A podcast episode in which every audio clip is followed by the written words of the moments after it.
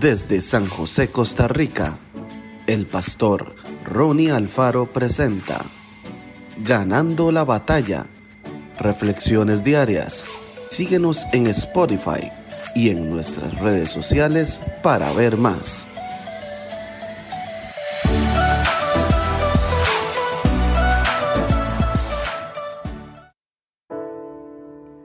Salmo 103, 20.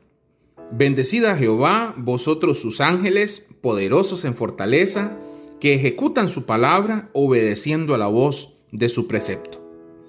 Los ángeles aparecen en distintas partes de la Biblia. Sabemos que son enviados por Dios, que tienen más fuerza que cualquier ser humano y que ayudan a la gente en momentos especiales. Pero, ¿quiénes son en realidad? ¿Para qué existen? Al igual que los hombres y las mujeres, los ángeles fueron creados por Dios.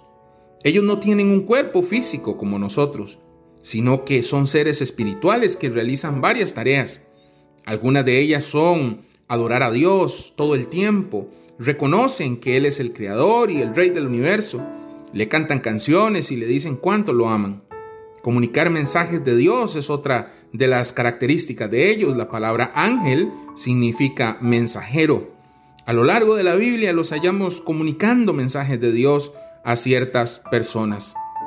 Ellos también fortalecen, ayudan a los hijos de Dios cuando estos se sienten débiles durante momentos de prueba y tentación.